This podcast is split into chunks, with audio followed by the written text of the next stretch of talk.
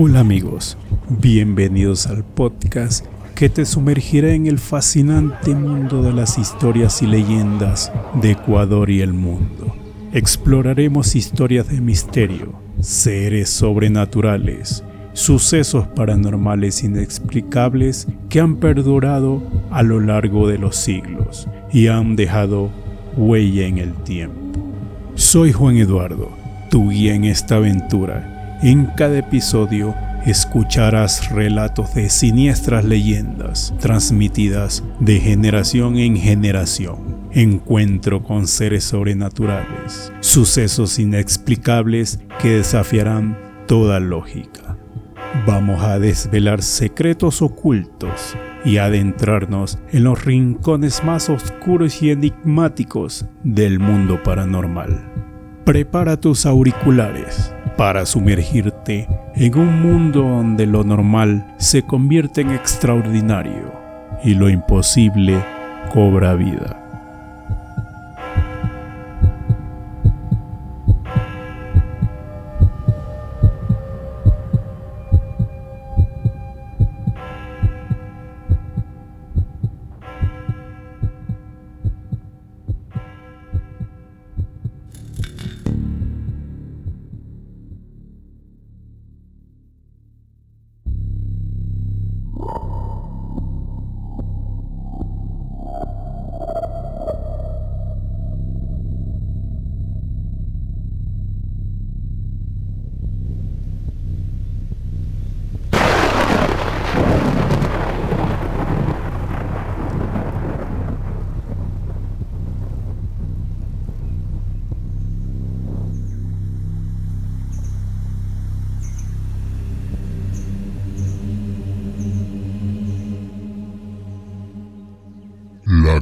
Condesa de la Loma Grande. Son muchas las leyendas que giran en torno a Quito, la capital del Ecuador, que ha sido testigo de un montón de hechos sobrenaturales. Tal vez la más trágica y espeluznante sea la historia de la Condesa de la Loma Grande, una dama de la aristocracia europea que se cuenta vivió en medio de los años 1880 y 1890 en el barrio La Loma Grande, ubicado en el centro de la ciudad. Según se cuenta, a finales del siglo XIX era muy común que los hombres se tomaran todo tipo de molestias para cortejar a las mujeres, pues lo que no era común es que ellas salieran de casa para divertirse solas. La condesa era una joven muy hermosa y esbelta, según detallan residentes de ese barrio, sus abuelos comentaban que disfrutaba acudiendo a los bares del centro histórico las noches de los viernes para llamar la atención de los hombres, algo que le funcionaba de maravilla. En el barrio La Loma Grande, todo era fiesta y holgorio desde la llegada de la atractiva joven a las reuniones. Todos le dicen la condesa, y es tan bella que más de un galán quiteño se disputaba su amor y sus favores, algunos hasta de forma violenta. Todos sabían que la muchacha habitaba en un caserón elegante, con amplios muros que lo resguardaban de las miradas ajenas. Esta residencia era conocida como la Villa Encantada de la Loma Grande. La condesa era muy popular entre los hombres y no tenía reparo en invitarlos a entrar a su casa, algo que ninguna señorita de buena familia en aquella época habría hecho sin el consentimiento de sus padres. Era muy conveniente que ella solo tuviera la compañía de sus criados. Lo terrorífico de esta historia es que a todos los galanes que la cortejaban desaparecían sin dejar rastro, algo que puso en alerta a las autoridades de Quito. Se dice que acudían a su vivienda y después de seducirlos eran asesinados a sangre fría por ella. Las desapariciones empezaron a hacerse eco en toda la ciudad. Poco tiempo después todo se hizo demasiado evidente. Dándose cuenta de que estaban a punto de arrestarla como principal sospechosa, la joven hizo sus maletas y se marchó de lo más grande en medio de la noche, para más nunca regresar. Nadie sabía a dónde había ido. Lo que sí hizo la policía, tan pronto como se dio cuenta de su fuga, fue entrar por la fuerza en la propiedad para registrar todas sus habitaciones. En ninguna de ellas había rastro de los amantes de la condesa justo estaban por darse por vencidos, cuando a alguien se le ocurrió registrar el jardín. Allí, tras cavar en medio del césped, se descubrieron los restos de varios hombres que habían sido asesinados de manera brutal, todos ellos pretendientes de la condesa. Desde entonces se cree que aunque los cuerpos fueron retirados para regalarles un sepulcro digno, sus almas se quedaron atrapadas entre las paredes de Loma Grande. Varios han sido los residentes que llegan a vivir a la mansión, solo para marcharse al no soportar los macabros ruidos, sombras y movimientos inexplicables que aquí tienen lugar. Cuentan los más longevos que su espíritu frecuenta la casa en busca de nuevos amores para conquistar. Los hombres más guapos del sector la suelen ver cada inicio de mes y la describen como una mujer con un vestido gris de la época colonial y de una larga cabellera. Muchos le temen porque los hombres que se le han acercado no se los vuelve a ver nunca más.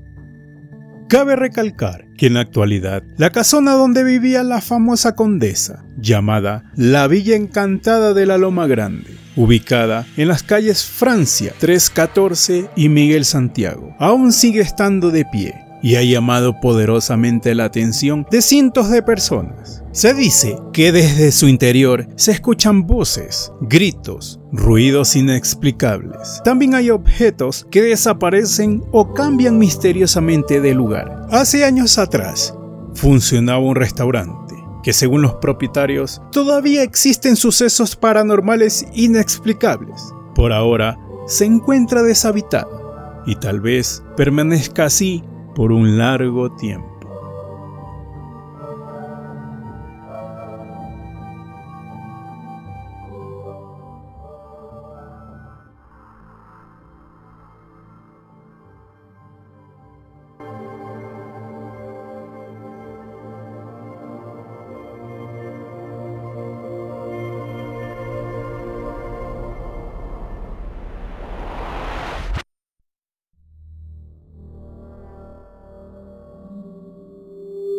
Hemos finalizado con nuestro primer relato. Ahora te traemos una historia escalofriante que fue sugerida por una seguidora del podcast. Sin más preámbulos, continuamos con la historia. De la Iglesia del Terror. En el pequeño pueblo de Alberwood, perdido entre las montañas, se alzaba una antigua iglesia de piedra, rodeada de un silencioso y misterioso cementerio. La iglesia había sido abandonada hace décadas, supuestamente debido a la presencia de extraños sucesos inexplicables que atormentaban a todos sus feligreses. Un oscuro rumor se extendió por el pueblo. Se decía que los espíritus inquietos de antiguos sacerdotes y feligreses todavía deambulaban por los pasillos de la iglesia Incluso algunas personas afirmaban haber escuchado lúgubres cantos gregorianos en las noches de luna llena. Un día de tormenta, tres amigos, Jorge, Adriana y Juliana, decidieron investigar la iglesia abandonada.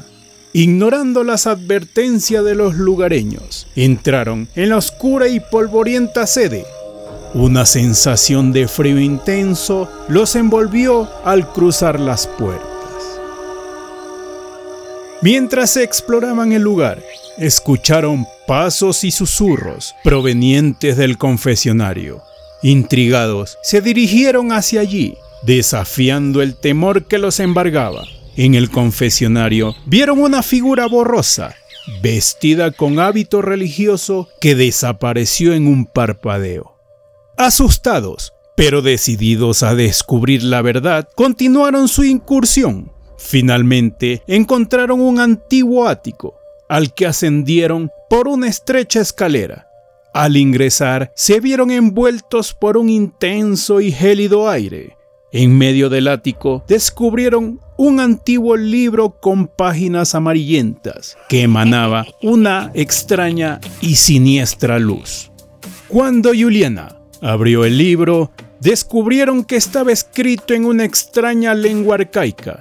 De repente sintieron un golpe reverberante en el suelo. De las sombras emergieron los espíritus de los antiguos sacerdotes y feligreses. Con rostros desfigurados y gestos de desesperación, fueron rodeados por una niebla oscura y helada que los paralizó del terror.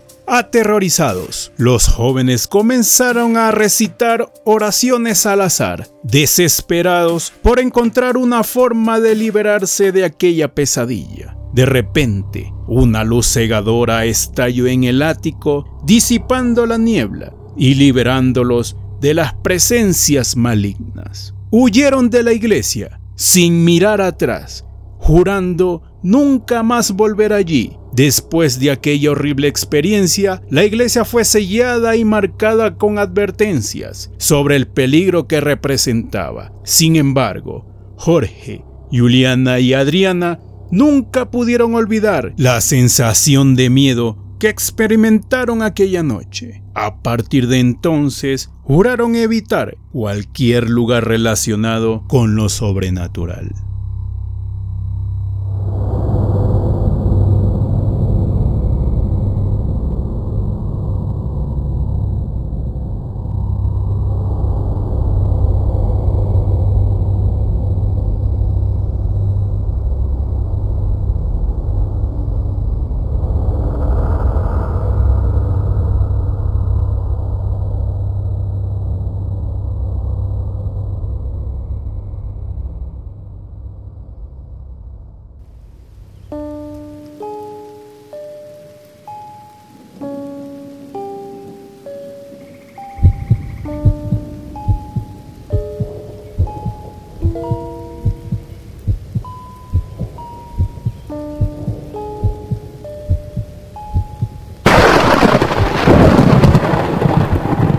Hemos llegado al final de este episodio, lleno de misterio y suspenso, esperando que las historias hayan despertado tu curiosidad y activado tu imaginación.